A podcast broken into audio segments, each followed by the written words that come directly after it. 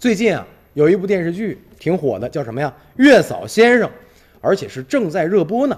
这个剧中，超级学霸叫沈新维，机缘巧合成为了一名男月嫂。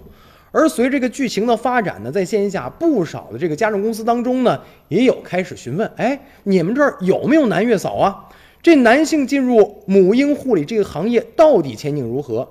家政行业的内部态度又是怎么样的？男月嫂自身感受究竟如何呢？我们来看看现场的一个情况吧。一家专门从事这个母婴护理公司的负责人就说，最近呢总是听到接待人员反映，男性在咨询这个月嫂的相关事宜，开始吓了一跳。后来有人提醒说，好多都是因为看了这部电视剧而来的。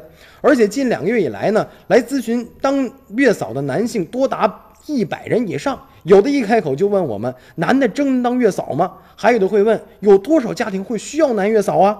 也有会关注说这个男月嫂的这个底薪薪酬问题到底是什么样的？